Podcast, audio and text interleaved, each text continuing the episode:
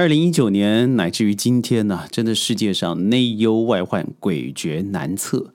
不要说现在发生的国际战争，就连疫情到现在仍然是诡谲不定。有多少国家、多少的边境因此封锁、打开、搓鼻子的搓鼻子、搓下体的搓下体？而如果在两年前有人告诉你大苹果它可以成为世界上感染人数第一的地方，您可能不相信。但是我告诉你另外一个数字，就是单凭纽约州，它的 KO 人数就已经超过整个亚洲的总和。这到底是什什么样的一个国家？而这国家奇怪的是，到了现在它不倒，哎。它一样有一些可以往下走下去的路段，那到底怎么回事呢？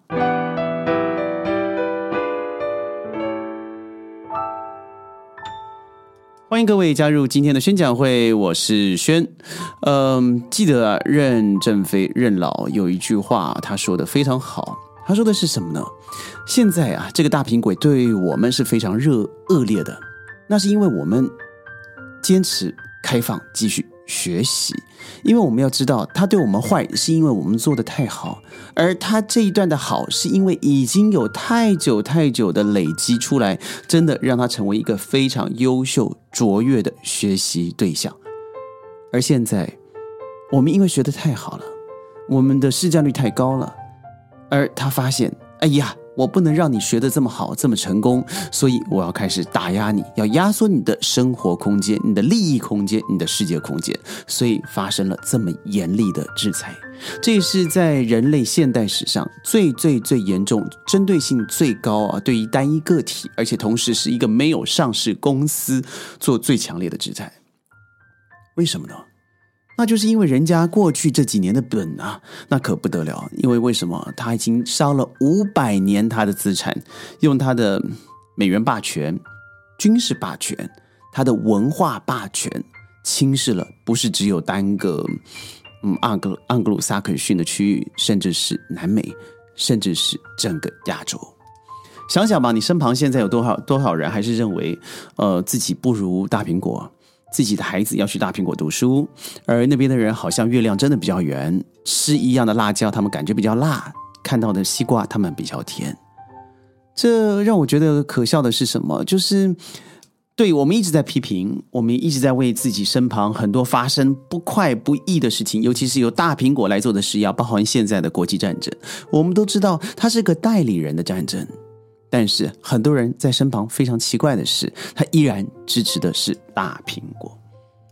但那有个问题啊，这个大苹果真的是很烂啊！你看他附近的盟友对他没有一个是真的死心塌地，除了加拿大愿意跟着他走以外，他只要发现南美有个古巴，他就尽倾尽全国之力想办法打压他，让古巴到了今天因为制裁仍然维持在像个上世纪一样的生活。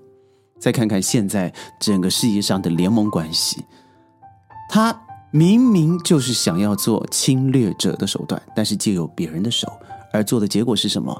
造成了整个对于国内疫情的失焦，转之于对于欧陆战争上面的一个焦点。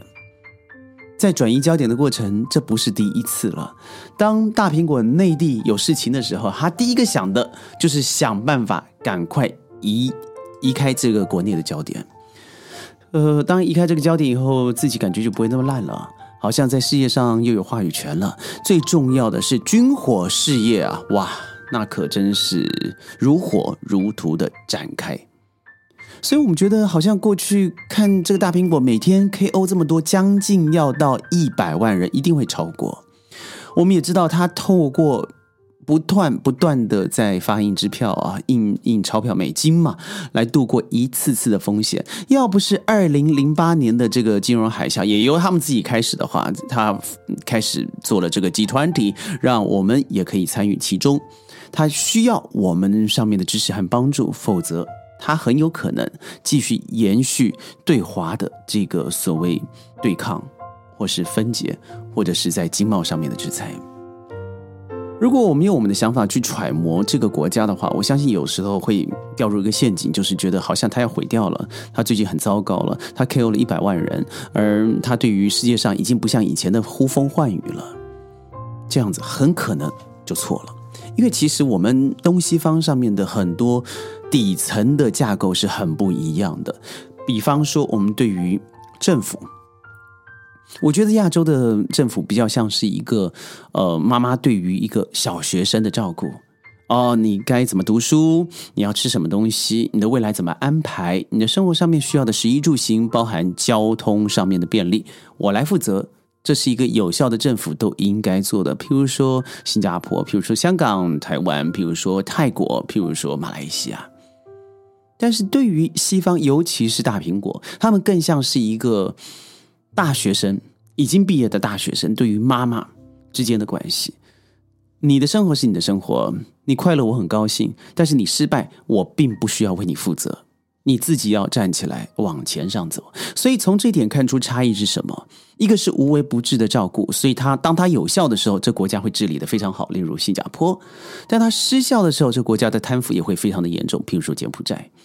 也就是说，我们大量的依靠政府关系，但是在大苹果并不是哦，他们很多时候依靠的是自己。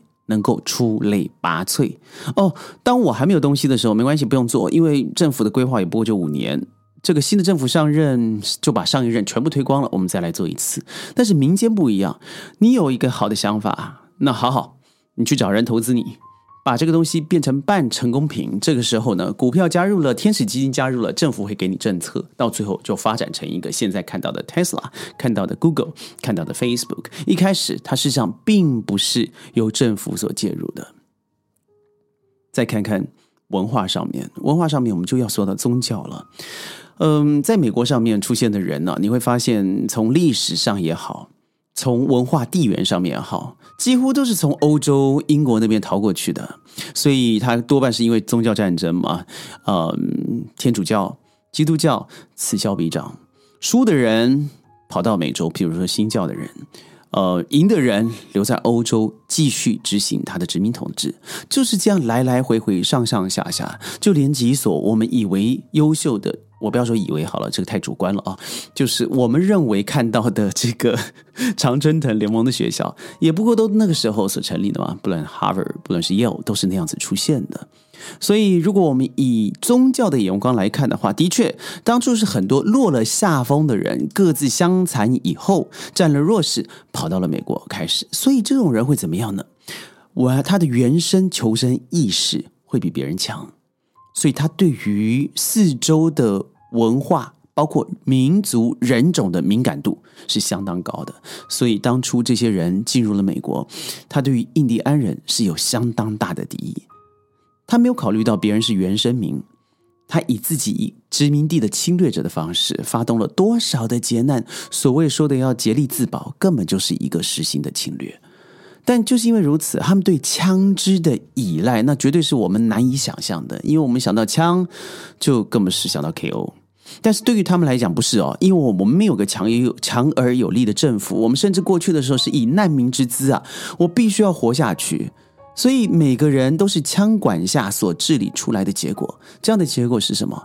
你要学会自保啊，你要学会赶快独立啊。你要学会临时政治啊，也就是把大家可以统一起来。你要学习的是，我如果没有在枪杆子下，我是没办法出一个政权的。这样就可以了解，尽管每年呢有将近二十万人因为枪支白白的送命了，但是大苹果还是不禁枪。多少的高中院校、大学院校。发生了多么大的悲剧，也坚决的动摇不了他们持枪的决心。所以呢，不论是共和党，甚至是民主党啊，他们对于家宝观念，也就是持枪观念，对于每一次选举这个美国枪支协会的支持，那都是他们最最看重的一个部分。如果以此为据的话，你会发现东西方之间的差异太大了。也就是说，他为什么已经烂成如此了，他还可以强？下去，我认认为应该是到了一个盛点。我觉得那个盛点应该是一九九七年之后，美国就是持续下坡的。但是因为它过去啊有太多的产能，我刚才说过了，美军、它的军械、它的美金、它的财务、它的美国文化、大苹果文化。所以，在这个整个大苹果的社会基因里头，它里头包含了太多让它可以输出世界的一种优惠品，也就是说，应该是一个溢价关系。当这些东西已经往外溢出的时候，它就会让这个国家想要印钞票印钞票，想要攻击哪个国家攻击哪个国家。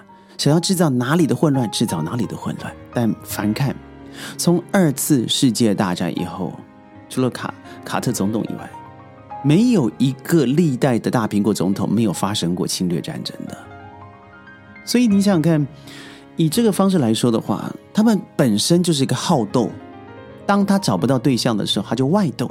而这些战事没有一个是发生在本地，就是他们的。国土之内的都在外面制造出一堆，不论是印度、巴基斯坦、以色列，到现在的俄乌战争，都是他们百年累积出来的天性基因。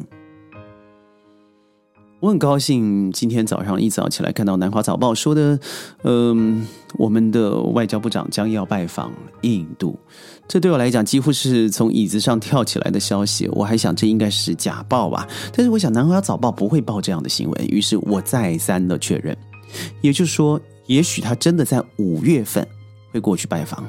想想看，过去印度与内地的关系，那简直是非常紧绷的，因为两个都保有非常强烈的古早文化，那古早文明啊，那是很难得可贵的一件事情。也就是这样子嘛，修斯底的陷阱，我们不希望别人比我强，当别人比我强又是邻居的时候，我就要把人家打下来。所以很多时候，我觉得或许是一种历史的巧合，也是一种必然的结果，就是当别人。在处理另外一个人的时候，你会发现他对他心狠手辣，但有一天你担心这样的心狠手辣落到自己的头上。所以我相信五月份的拜访如果成功了，他将会是对世界上面任何一个大国崛起的国家做了一个标杆。也就是说，你不要认为大国崛起就是不好的。其实我认为现在内地已经走上东升西降的路线，没错。但是我认为还有很多很多年的时间，我相信甚甚至三十四十年，甚至五十年的时间，我们才有可能达到现在美元甚至大苹果的高度。但是最高兴的是已经开始了，就算五十年又如何？它不过就是一代到两代人的时间。过去以后，最重要的是我们可以持平往上，对世界凡是以和平为出发点，以共利为出发点。那这世界才有可能更好啊！对于大苹果在疫情里头 KO 一百万人，你想想看，他只要开放自己的绿卡，哇，不要说一百万人，一千万人他都可能在一年两年之内拿得到，而且来的人都是带着高薪、高知识水准、高学历，同时是一个快乐和乐的家庭，他不需要给予这些过去的呃父老病如觉得哎呀，觉得有一些难过或是悲伤，毕竟这些人对于我们来说只是剩余价值。宣讲会呢，周一到周五每天在云端里和您见面，讨论一下世界大事。您的点赞、转发、强烈推荐是宣讲会最重要的往前动力。我们明天见，拜拜。